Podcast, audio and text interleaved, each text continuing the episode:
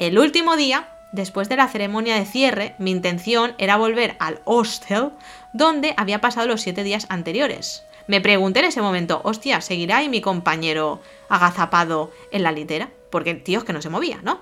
Pero, sin embargo, Panda me preguntó si quería ir con ellas a un hotel de bien.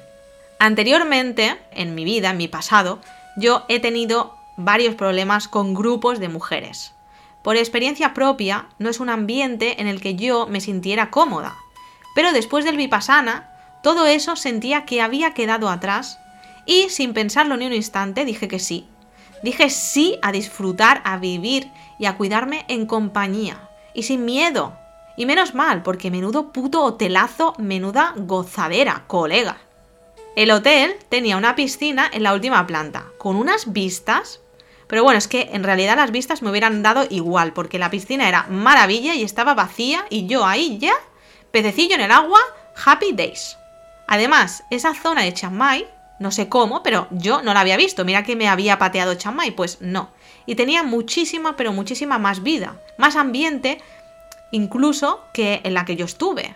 Aún así, decidimos que el primer día y prácticamente todo el tiempo solamente queríamos descansar en el hotel y no movernos demasiado. Y es que las tres es que estábamos hechas polvo. Yo tenía la cabeza hecha un puto cromo. Además de que cada una teníamos que planificar nuestro siguiente paso. Pero aún así, aún hecha polvo, me sentía tan diferente y tan bien. Y veía las cosas con otra perspectiva. Era como un rayo de sol. Oh, oh, oh, ¿Sabes? Aunque es verdad que necesitaba procesar todo lo que había pasado. Pero como estaba compartiendo habitación con dos personas que eran ellas, pues dije, bueno, ya tendré tiempo de analizar y voy a estar en modo de relax en la piscina y eso fue fenomenal.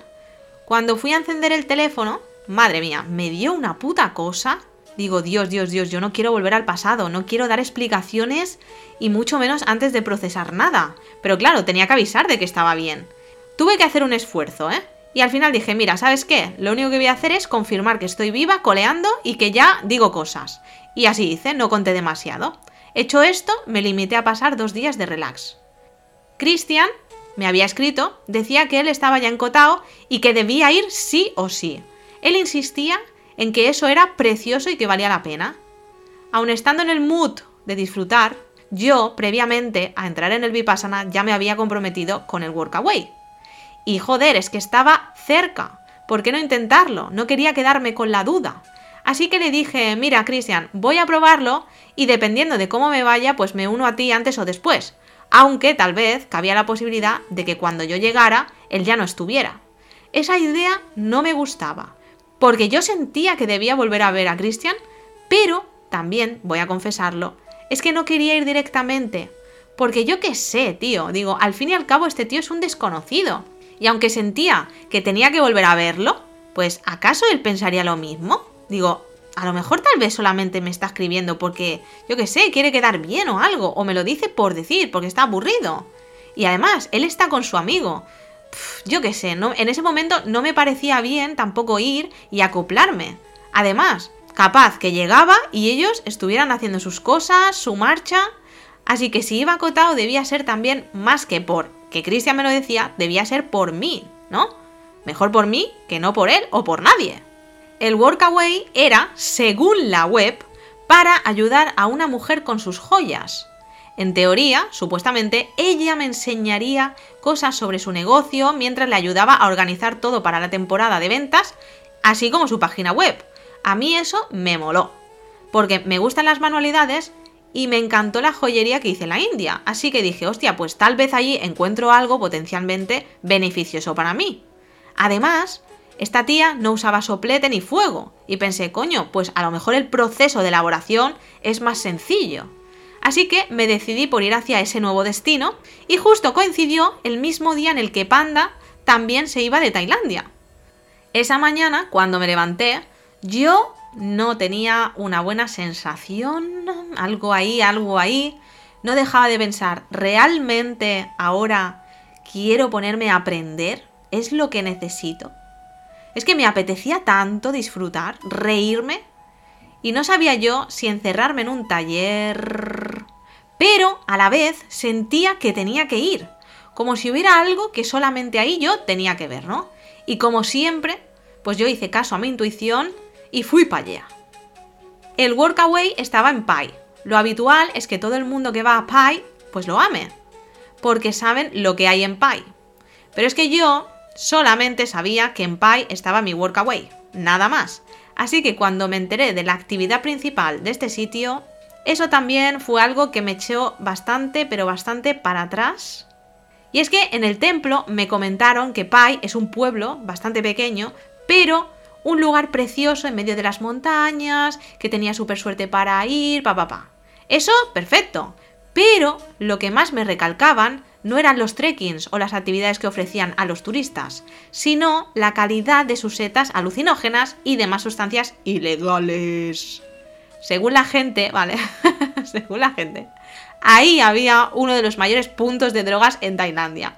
Y joder, o sea, hola, yo no bebo ni alcohol, y mucho menos me drogo.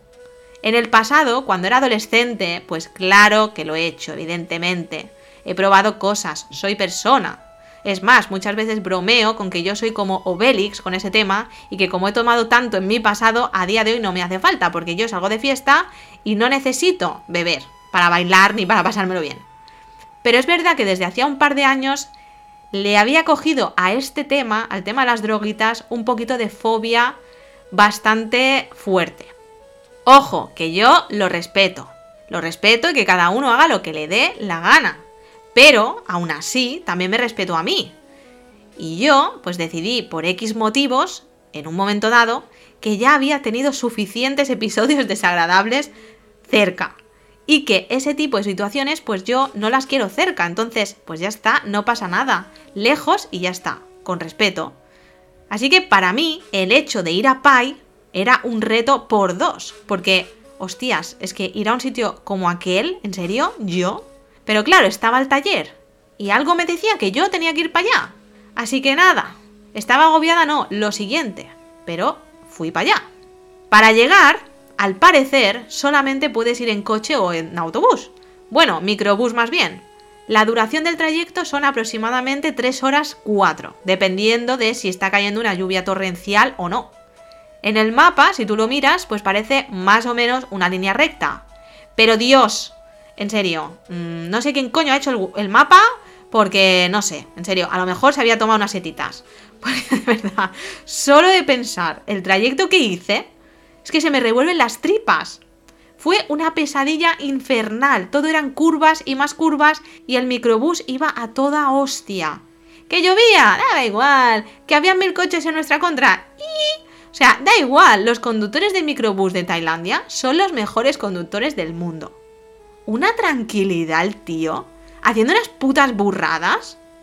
Yo me senté en el asiento delantero, en medio. Los asientos nos lo asignaron.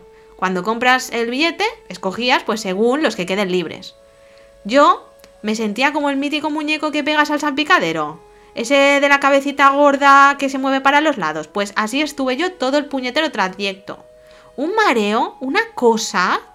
A mi lado, encima, una pareja de ancianos comentando los beneficios de tomar setas. Todo el puñetero trayecto. Yo pensé, vamos bien, Marieta, vamos bien. Pero aún así pude llegar. Bueno, en realidad es que no había otra. Y es que cuando paramos en mitad del camino, yo no podía más con mi vida, me fui a vomitar, pero es que del mareo ni me salió nada. Y dije, madre mía, pero bueno, digo, bueno, por lo menos voy a tomar un poquito de aire y llorar sin molestar a mis compañeros de viaje, porque menudo papelón llorando ahí en el microbús. Cuando volví a subir, recé y digo, mira, voy a cerrar los ojos y me voy a dejar llevar. Es que realmente no podía hacer nada para cambiar aquello. Nadie podía ayudarme, ni me iban a rescatar, ni nada. Estaba en medio de la montaña, a medio camino. Debía continuar, no había otra opción. Y a veces la vida cuesta, el camino es difícil, pero el pasado nunca vuelve y solo nos queda avanzar. Y ahí me quedó clarito, ¿eh? Fue un ejemplo claro. Llegué a Pai con los pelos hechos una mierda, la cara pálida a más no poder. Dije, madre mía, esta mujer va a pensar que estoy enferma. A pesar de no haber visto la cara de mi nueva, entre comillas, jefa, yo la reconocí al instante. No puedo decir su nombre porque es que no me acuerdo, lo tengo eliminado de mi memoria, ¿vale?